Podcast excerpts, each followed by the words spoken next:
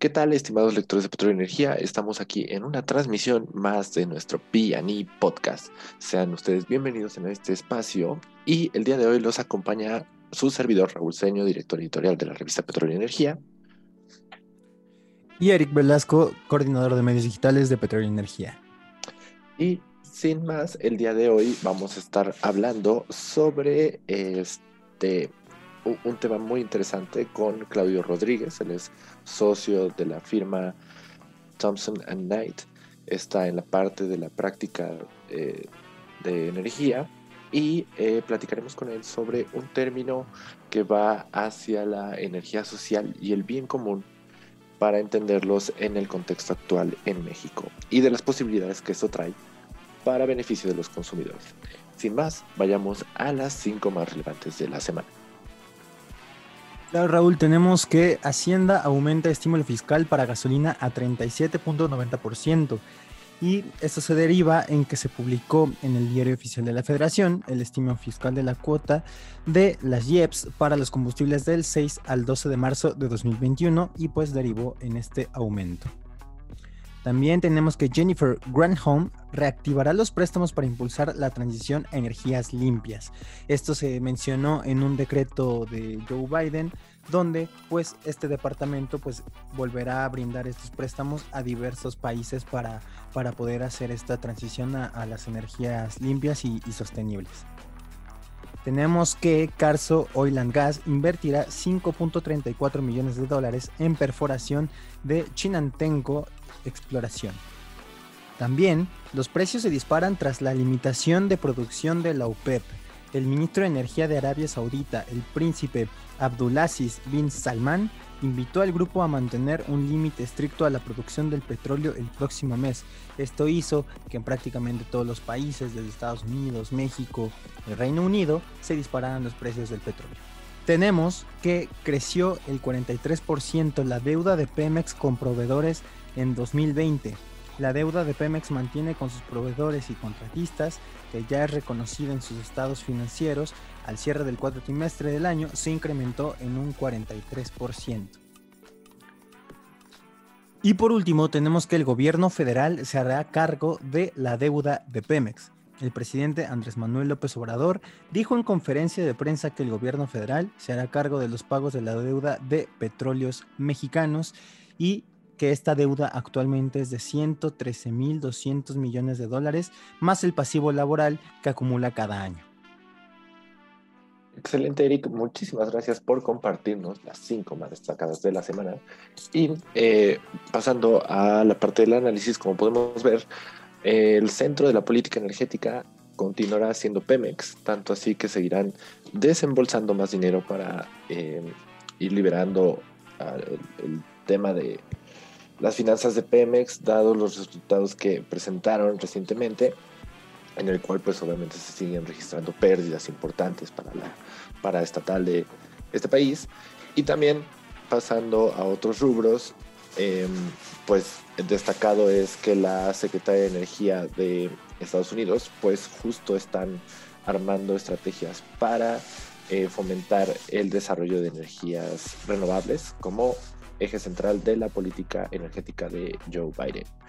Em, estaremos al pendiente de ver cómo se sigue desarrollando y también no no menos pues en materia de la reunión de la OPEP pues como vemos continúa el tema de eh, una producción pues limitada como dicen ellos en su terminología estricta que pues se traduce nada más en producir lo meramente necesario entonces estaremos viendo cómo se desarrolla la historia, pero sin duda estaremos viendo pues algunas fluctuaciones en materia de precios. Pues muy bien Raúl, como lo decías, eh, pues sin duda alguna la, la, noticia destacada a mi parecer es la que Estados Unidos pues continúa con miras hacia el futuro para poder impulsar la transición a energías limpias. Eso me parece por parte de Joe Biden y de esta nueva secretaria de energía que es Jennifer Granholm, que están tratando pues de, mantener y de impulsar y también, ¿por qué no?, de invitar a los países vecinos pues para que se unan a esta, a esta nueva tendencia. Así es, Eric. Y pues pasando a nuestro siguiente segmento en la parte de la entrevista, Pues justo hablando de estos temas, eh, nos acompañará Claudio Rodríguez, quien es socio de la firma legal Thompson Knight, para platicar sobre el término bien común o energía social. Pasemos a la entrevista.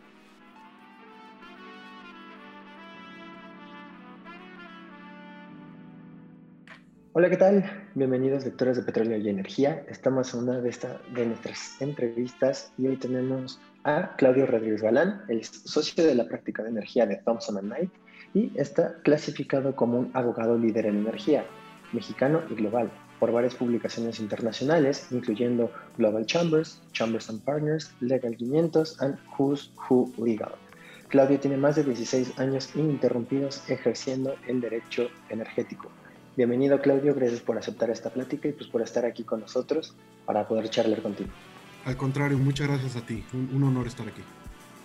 Pues muy bien, Claudio, antes de, pues bueno, más bien para entrar en la conversación, pues me gustaría preguntarte que, ¿cuál es el planteamiento que tú propones en cuanto al bien común en energía?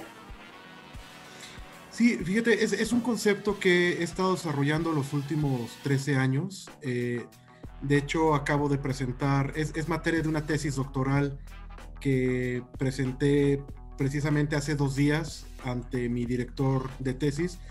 Es un concepto que desarrollé en base a varios conceptos económicos y jurídicos. Eh, y todo gira en torno a un concepto que todo mundo usa, pero que nadie aplica, que es precisamente el bien común, ¿no? Entonces, eh, en, torno al bien común, hago un análisis de cuáles son eh, lo que una, una legislación en, un tema tan importante como el sector energético general tendría que prever a efecto de que el impacto real de esa legislación se vea reflejada realmente en, la, en, temas, en, temas públicos. ¿no?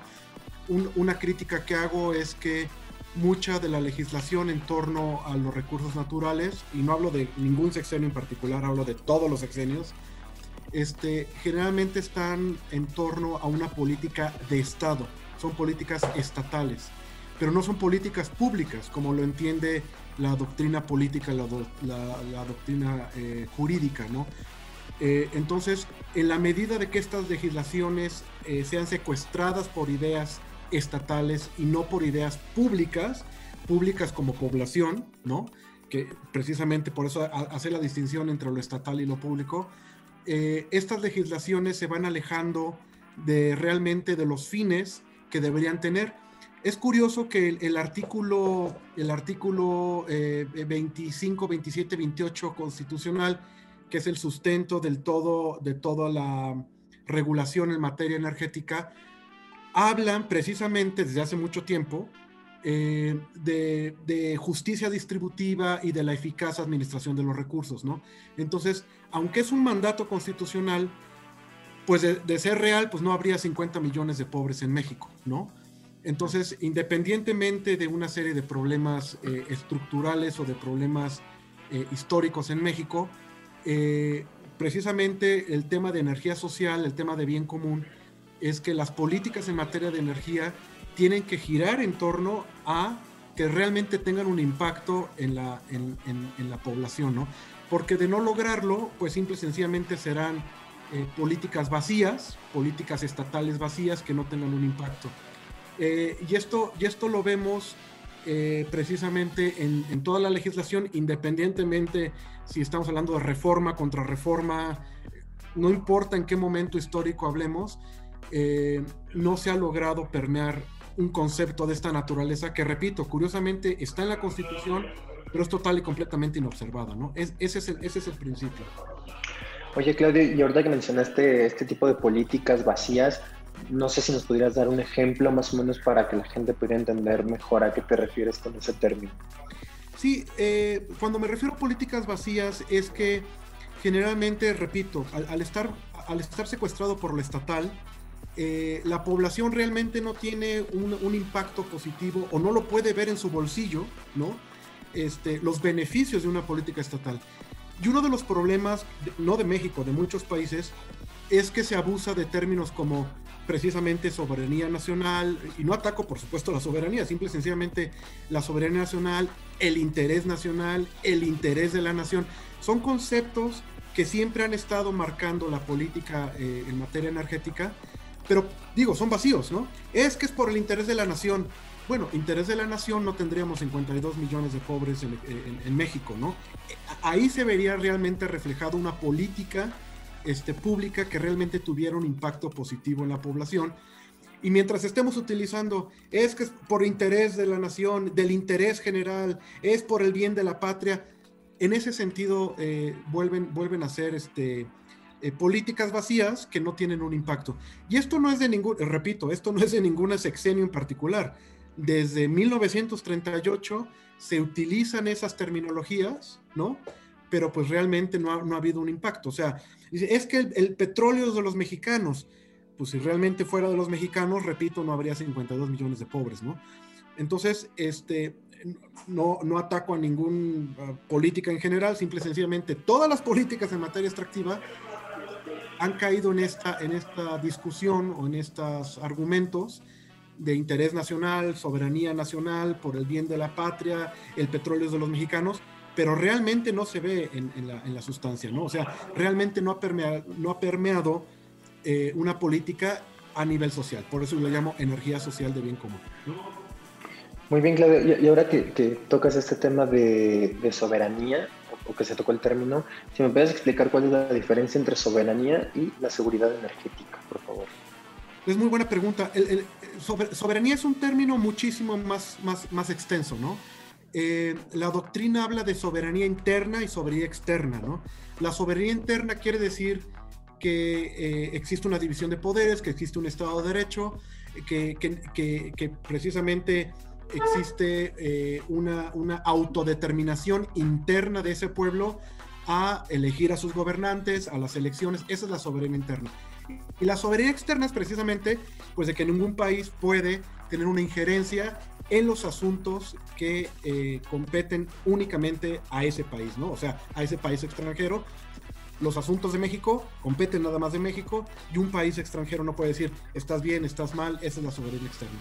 La, seguridad energética es un concepto muchísimo más acotado eh, y por supuesto propiamente no tiene nada que ver con la soberanía energética, es más en función de las, de las matrices energéticas y de que un país sea total y completamente, tenga seguridad energética de que no tendrá apagones, de que tendrá suficiencia de hidrocarburos, que tendrá suficiencia eh, de los diferentes recursos eh, que, se necesitan para tener una matriz energética saludable y sana, ¿no? Entonces va de la mano, pero no necesariamente de unir. Muy bien, ¿y todo esto impide que haya una visión meramente social o, si se puede tener una convivencia y que tenga una rentabilidad, o sea, por parte de las empresas? Pues e, e, esa es muy buena pregunta, ¿no? Este, parte, parte del concepto de energía social de bien común es que las matrices energéticas y precisamente para lograr la seguridad energética, el bien común en el sector energético requiere de la participación de todos. En el momento en que uno sea más débil, este, curiosamente también debilita al otro sector, ¿no? Entonces, en, la medida que el sector público no lo pueda todo, porque tiene recursos eh, eh, inmensos pero finitos al, final de, al final del día, en la medida que no se coadyuve del sector privado, ¿no? Bajo los esquemas que democráticamente haya, haya elegido, este, el sector público será más débil. Entonces, el bien común se entiende eh, no, no necesariamente ligado a la soberanía energética, a la soberanía interna, a la soberanía externa, sino decir, ¿qué tenemos que hacer todos, todos, para lograr precisamente la seguridad energética y la soberanía energética? Una sola de las partes no lo puede lograr. ¿Por qué?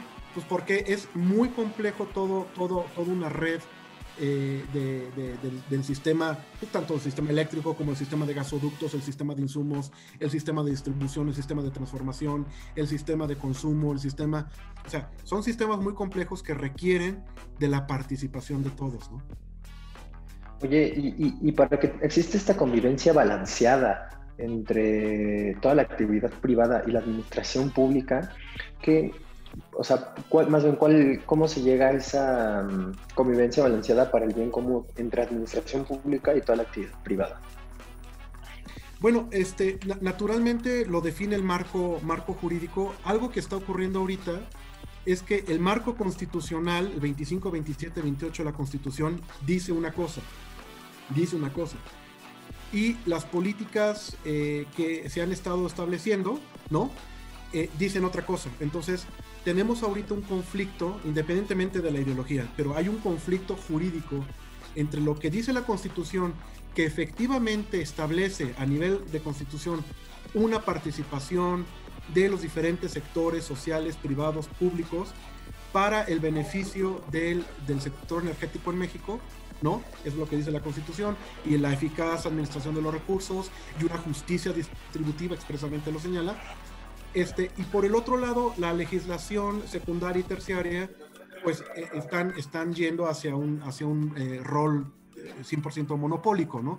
Entonces, este, independientemente de nuestra posición al respecto, jurídicamente hay un choque entre la Constitución y el marco secundario, y por eso, por eso se, se, habla de tantas acciones de inconstitucionalidad y amparos. Eh, no es para proteger una posición u otra, es que la Constitución hoy, hoy, dice una cosa muy concreta, ¿no? Ahí, ahí empiezan realmente los conflictos. Sí. Y, ya más o menos para cerrar, Claudio, ¿qué, ¿qué, panorama ves tú ante la coyuntura del COVID-19? Pues sabiendo que es un tema bastante complejo y que pues todo el 2020 pues estuvo prácticamente detenido, ¿no? Por, por ese tema. Pero ¿qué panorama ves tú ante la coyuntura del COVID y sus implicaciones para la finalidad del bien común dentro del sector energético?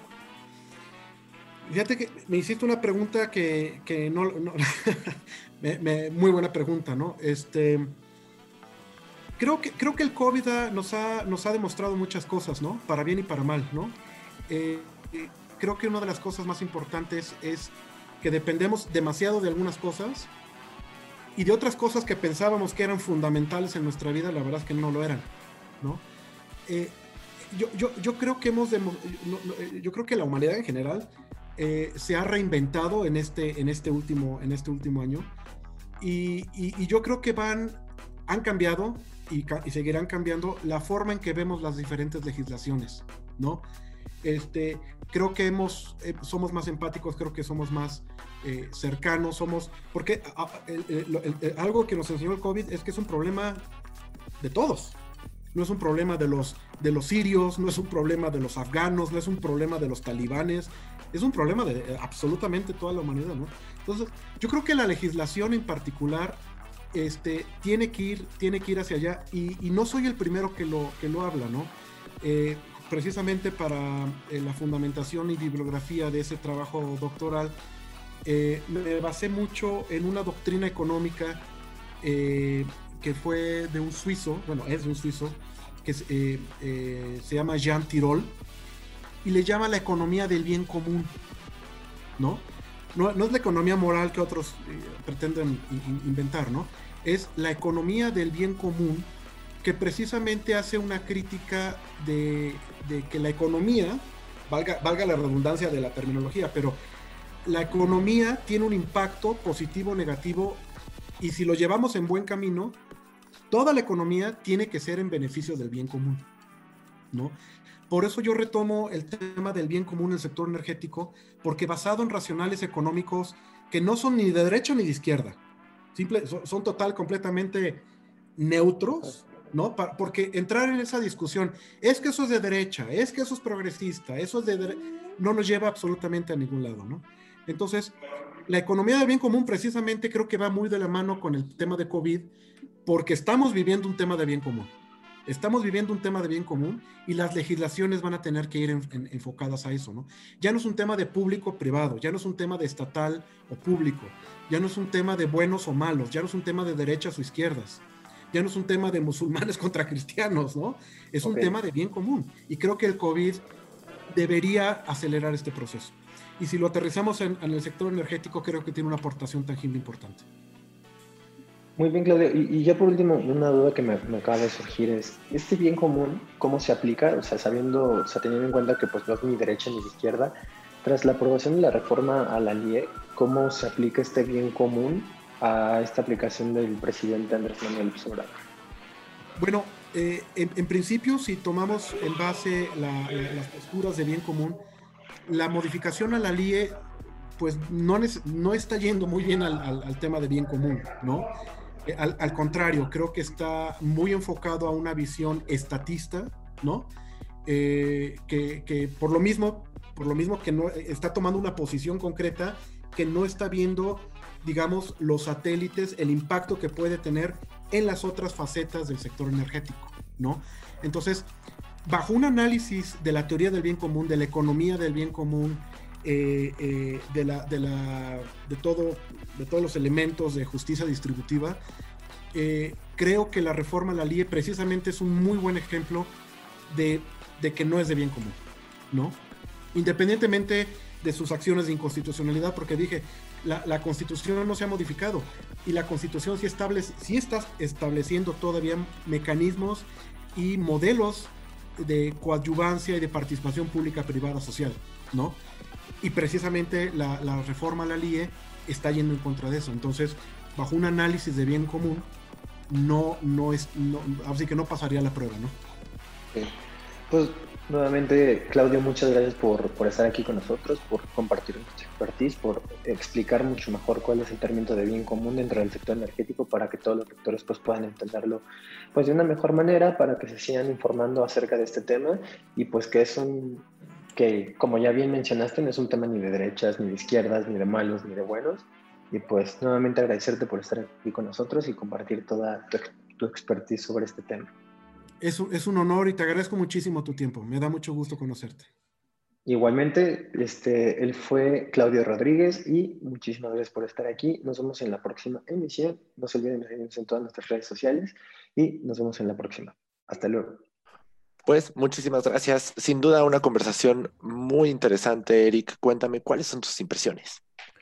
Pues realmente me parece que, todos los términos que menciona Claudio en, la entrevista pues son, son bastante interesantes, ya que no, no habla ni siquiera ni de buenos, ni de malos, ni de derecha, ni de izquierda, sino tratar de, unificar este bien común, como, como él le llama, para, para poder llegar a, un, futuro sostenible, ¿no? Y que no se mantenga solamente como en esta guerrilla, por así decirlo, entre comillas, de buenos contra malos.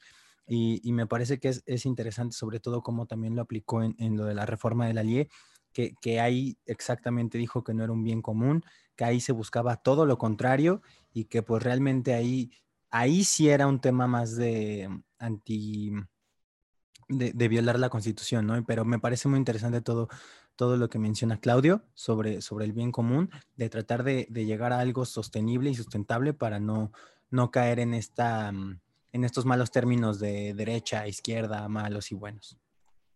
Correcto. Pues de nuevo agradecemos mucho a Claudio por habernos acompañado en este espacio y a ustedes también eh, por estar aquí en una transmisión más de Piani Podcast. Les recordamos que nos pueden seguir en nuestras redes sociales, Petróleo y Energía, Facebook, Twitter, Instagram, LinkedIn y también suscribirse a nuestro canal de YouTube y por supuesto a este espacio de Piani Podcast. Nos estamos escuchando en nuestra siguiente transmisión.